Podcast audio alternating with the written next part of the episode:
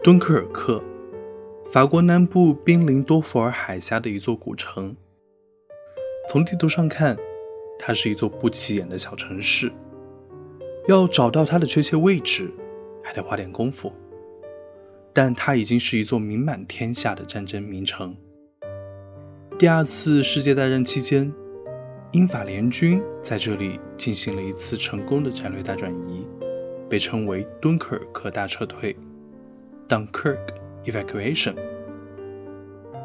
朋友你好，我是永清，欢迎收听为你读英语美文。在今天的节目里，我想和你聊一聊关于敦刻尔克的历史和电影。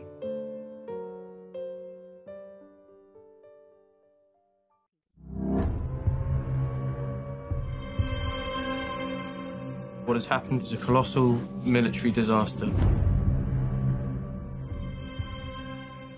诺兰是我非常喜欢的一位导演，在很多观众心里，诺兰就是电影质量的保证。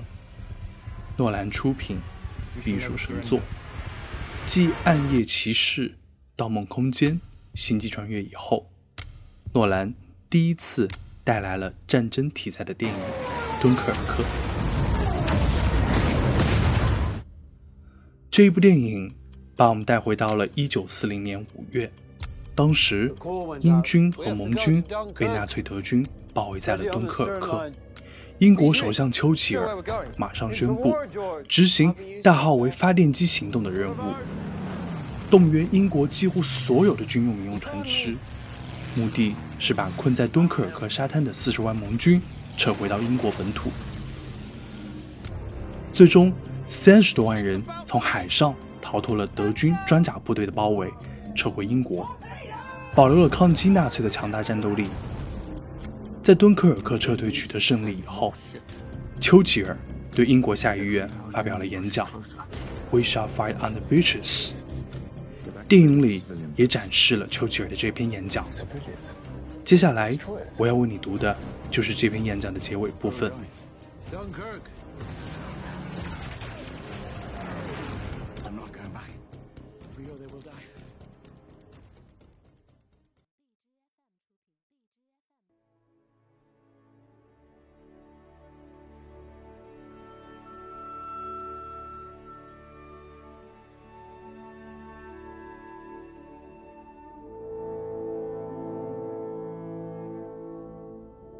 I have, myself, full confidence that if all do their duty, if nothing is neglected, and if the best arrangements are made, as they're being made, we shall prove ourselves once more able to defend our island home, to red out the storm of war, and to outlive the menace of tyranny.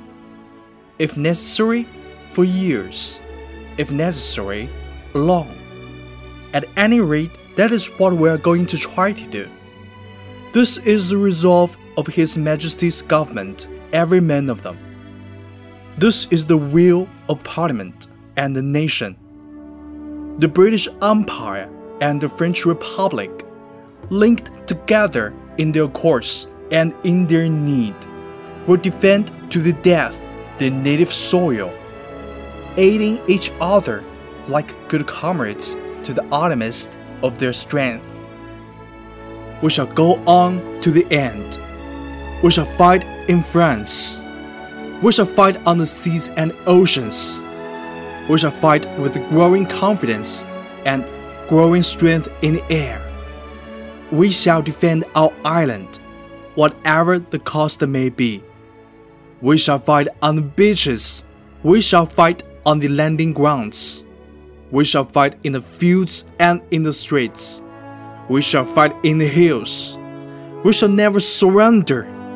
And if, which I do not for a moment believe, this island or a large part of it was subjugated and starving, then our empire beyond the seas, armed and guarded by the British fleet, would carry on the struggle until in God's good time, the New World, with all its power and might, stepped forth to the rescue and the liberation of the old.